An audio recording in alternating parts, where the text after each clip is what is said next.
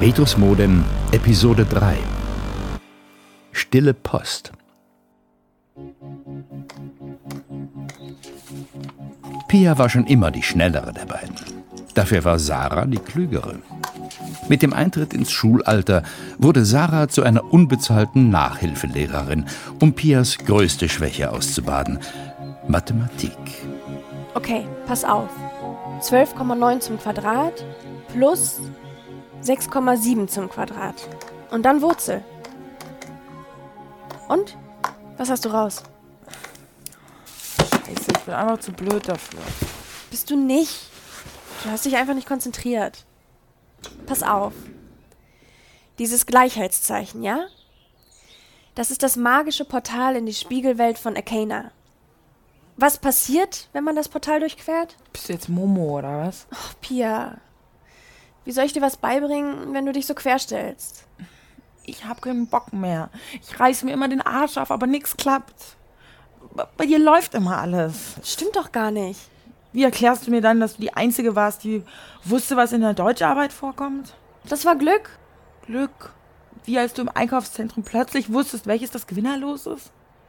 Der erste Kontakt zwischen Sarah und DL war nun schon eine Woche her. Eine Woche, in der Sarah jede Nacht in den Keller geschlichen war. Eine Woche, in der sie tiefe Augenringe bekam, die sie sich geschickt wegschminken konnte. Eine Woche, in der sie die Hilfe von DL still in Anspruch nahm. Sorry. Mann, irgendwie ist gerade alles scheiße. Nummer eins. Wenn du mir nicht sagst, was mit dir los ist, dann kann ich dir auch nicht helfen. Na gut. Meine Mutter ist wieder weg.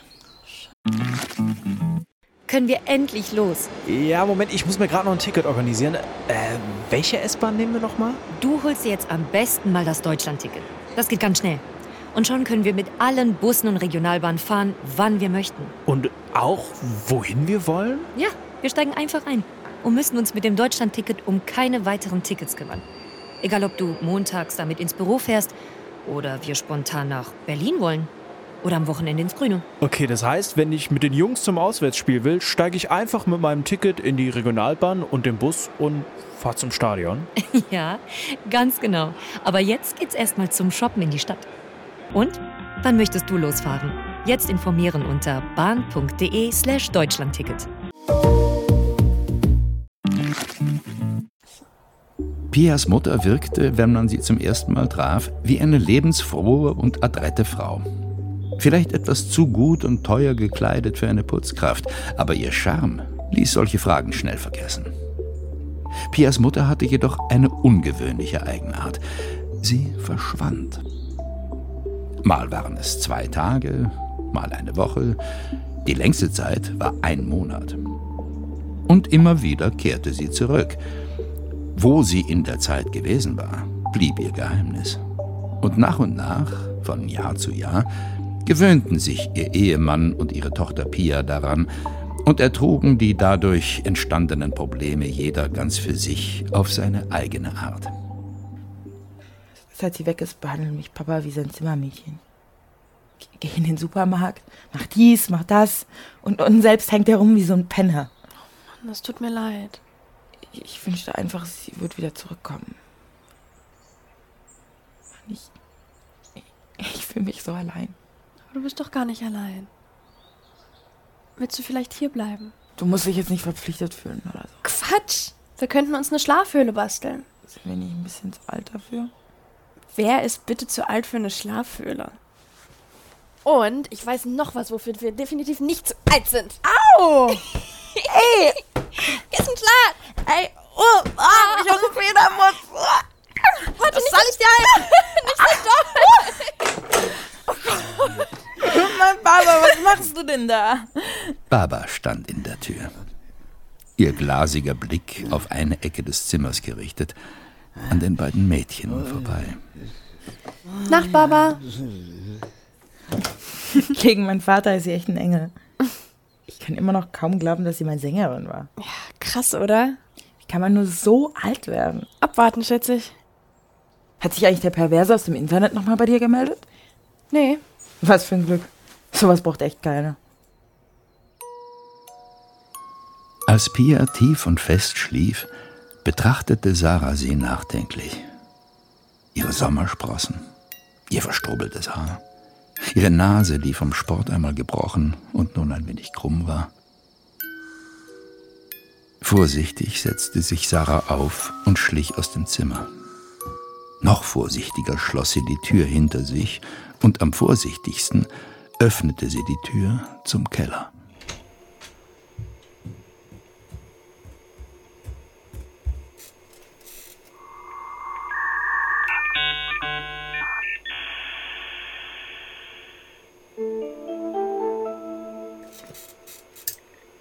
Ich dachte, du kommst gar nicht mehr. Wir haben Mathe gelernt. Du meinst, Pia hat Mathe gelernt. Du hast ihr nur deine kostbare Zeit geschenkt. Moment. Bist du etwa eifersüchtig? Ich finde, sie könnte ein wenig dankbarer sein. Du musst es verstehen. Ihr geht's halt gerade nicht so. Bei ihr zu Hause ist es richtig ätzend. Und deswegen brauche ich auch deine Hilfe. Wir müssen Pias Mutter finden. Kein Problem. Sie ist auf Barbados, Lakes Beach, mit ihrem Mann und ihren Kindern. Gerade machen sie ein Picknick und sie sieht glücklich aus. Oh Gott, aber ihre Familie ist doch. Hier und dort. Sie hat zwei Familien. Ich will, dass du mir sagst, wie ich sie zurückholen kann. Das könnte ich. Aber ich muss dich warnen. Sie würde wieder davonlaufen. Dann müssen wir es eben schaffen, dass das nicht passiert. Das könnten wir versuchen. Allerdings würde sie sich dann die Pulsadern aufschneiden. Was? Warum denn? Weil sie niemals Muttergefühle für Pia hatte, die, sagen wir, sie ist nicht ganz freiwillig entstanden. Oh, scheiße. Scheiße, scheiße. Okay, dann anders. Wir müssen Pias Vater dazu kriegen, dass er Pia besser behandelt. Sarah, Die El, willst du mir jetzt helfen oder nicht? ich weiß, du hast Schuldgefühle. Wegen all der Privilegien, die du im Gegensatz zu Pia genießt. Aber es liegt nicht in meiner Macht, Wieso nicht? weil ich Menschen nicht ändern kann. Stell es dir vor wie eine mathematische Gleichung. Ich kann sie anders anordnen, doch ich kann nicht einfach Komponenten hinzufügen, die nicht vorhanden sind. Das kannst nur du. Das heißt, wir können gar nichts tun? Wieso ist dir so wichtig, dass es Pia gut geht? Sie ist meine beste Freundin. Bist du dir sicher, dass sie das Gleiche für dich tun würde? Was hast du gegen sie? Vielleicht ist sie ein guter Mensch, wie du sagst. Aber Eifersucht ist wie Gift. Sie vermag das Schlimmste aus guten Menschen herauszuholen. Nicht alle sind so stark wie du, Sarah. Ich bin nicht stark. Stärker als du denkst. Vielleicht hast du recht. Vielleicht bin ich einfach eifersüchtig. Schlaf gut, DL. Gute Nacht, Sarah. Träum schön. Als ein IBM-Computer den Weltmeister Garry Kasparov am kommenden Tag in einer Partie Schach besiegte, galt das als Meilenstein. Als wahrer Sieg der Technik über den Menschen. Doch all das interessierte Sarah herzlich wenig. Denn sie kam zu spät zum Matheunterricht. Wer wohl Kleinschmieds Platz eingenommen hatte, fragte sie sich. Und erblickte zu spät den Mann im altmodischen Tweedjackett, der vor dem Vertretungsplan stand. Vorsicht! Verzeihung. Sarah hielt verdutzt inne, als sie den Titel des Buches sah, das dem Unbekannten aus der Hand gefallen war. Geister in der Maschine. Danke. Ich muss wohl lernen, den Verkehr besser im Blick zu behalten. Erstaunt blickte Sarah in das schmale, fein geschnittene Gesicht. Entgegen dem ersten Eindruck wirkte der Lehrer jugendlich, kaum älter als ein Student. Sarah musste kurz blinzeln, als die mit einem feinen Ornament verzierte Taschenuhr des Lehrers einen kleinen Lichtstrahl auf ihr Auge lenkte. Wohin soll's denn gehen? 10a. Ah, dann bin ich ja wenigstens nicht der Einzige, der zu spät ist. Entschuldigen Sie mich, ich muss noch kurz zu meinem Spind. Die Farbe auf Sarahs Spind war noch frisch. Wie dickflüssiges Blut verliefen die Buchstaben, die drohend verkündeten. Lehrerficker? Auch der Lehrer blickte mit ernstem Gesicht auf die rot leuchtenden Buchstaben. Du kannst nach dem Unterricht gerne zu mir kommen. Morgen alle zusammen. Mein Name ist Herr Liebmann. Ich bin euer neuer Mathelehrer. Mir ist klar, dass das für uns alle ungewöhnliche Umstände sind. Wäre da nicht was für dich? Sarah nahm ihren Mut zusammen und drehte sich in Richtung der kichernden Meute hinter ihr. Könnt ihr mir mal bitte erklären, wovon ihr redet? Einen Ticken zu laut, so dass es jeder hören konnte, fauchte Saskia zurück. Jetzt tu doch nicht so.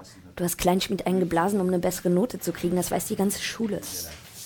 Das stimmt nicht. Mit verschwommenem Blick beobachtete Sarah, wie Saskia ihre Brotbox öffnete und, von Liebmann unbemerkt, eine Banane herausholte. Sarah wurde schlecht.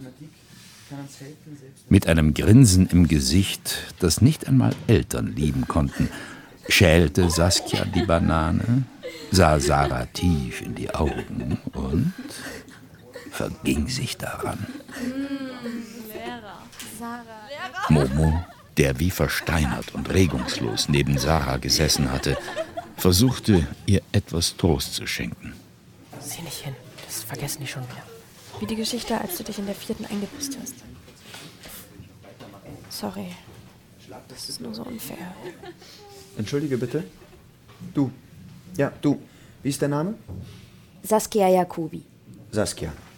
Ich weiß, dass einen der Hunger im Unterricht schon mal überkommen kann, aber solltest du nicht vorhaben, die Banane zu essen, würde ich es bevorzugen, wenn du sie zurück in deinen Rucksack packst.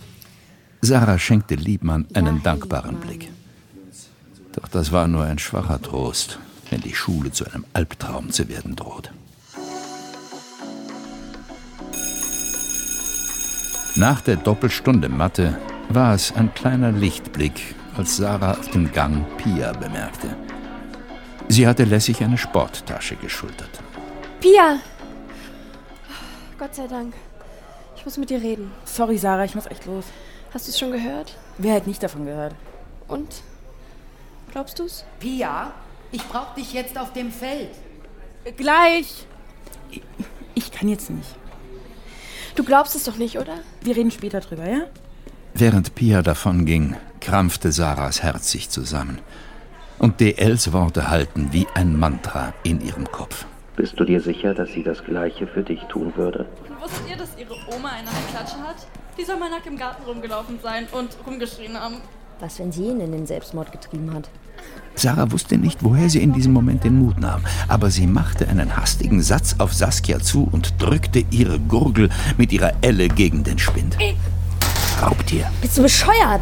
Alter, die fetzen sich. Sarah, hey, was soll das? Du sagst mir jetzt sofort, Sarah, wer damit lass angefangen los. hat.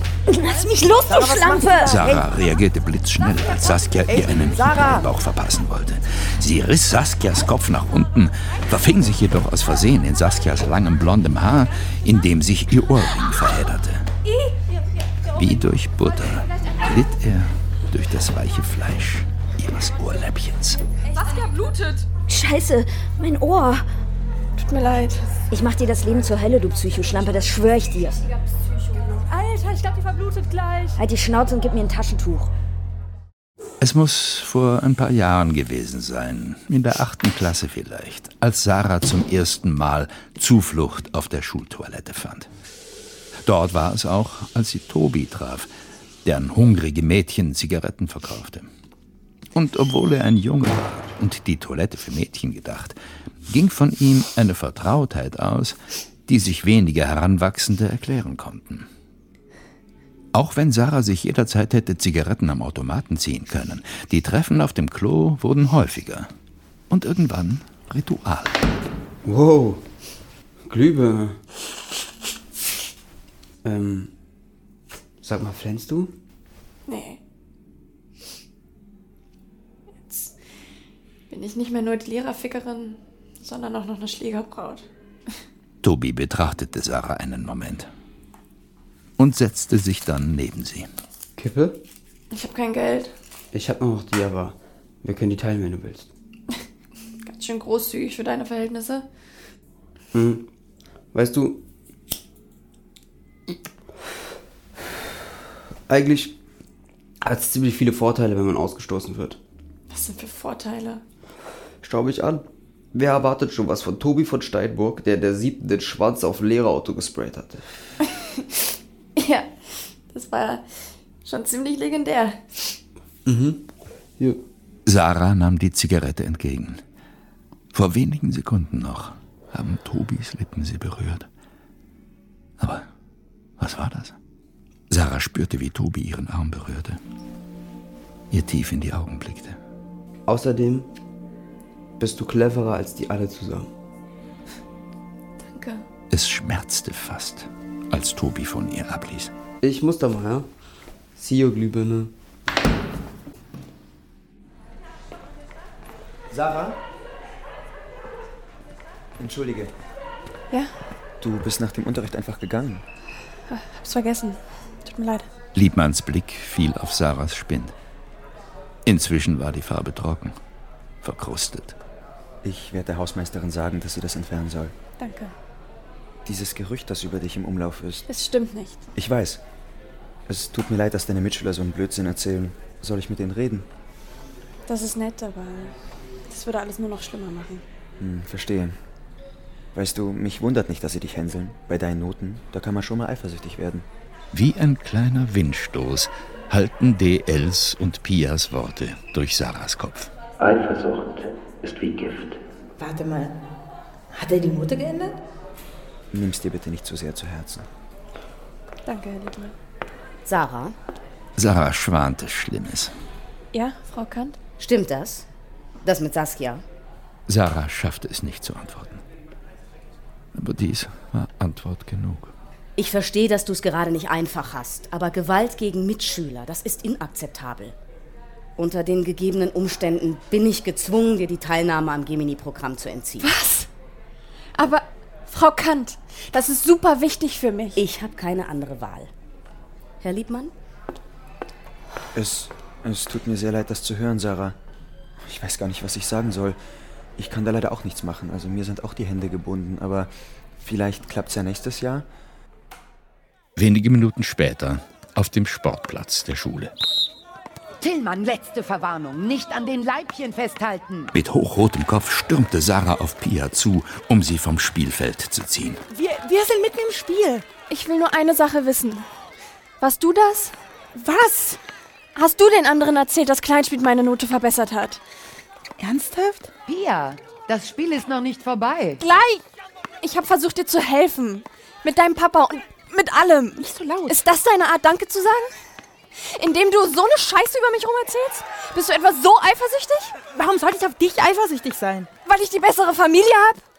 Weil ich besser in der Schule bin? Weil du besser schleimen kannst, meinst du? Fick dich, Pia. Fick du dich. Auf falsche Freunde kann ich echt verzichten. Dann war's das, ja? Gut.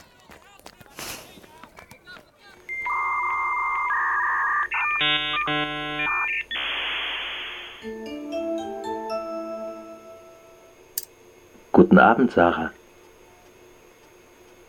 Du siehst niedergeschlagen aus. Wie konnte sie mir das antun? Wie konnte sie überall rumerzählen, dass ich was mit Kleinschmied hatte? Meinst du Pia? Wen denn sonst? Ich hätte einfach auf dich hören sollen. Aber es war nicht Pia, die das Gerücht gestreut hat. Moment. Sie war's nicht? Willst du, dass ich dir helfe? Kannst du das? Natürlich. Hör zu. Wir machen Folgendes. Und wie Sarah zuhören sollte. Du möchtest noch mehr Stories of Crime hören? Dann hör doch mal in die zahlreichen anderen Fiction-Crime-Geschichten in unserem Kanal rein. Stories of Crime gibt es überall, wo es Podcasts gibt. Folge uns in der Podcast-Plattform deiner Wahl und verpasse keine neue Folge. Und wenn dir diese Folge gefallen hat, dann lass uns gerne 5 Sterne da.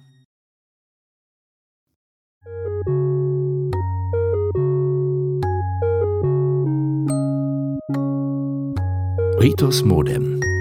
Ein Fire Original. Nach einer Idee von Memo Jeftic.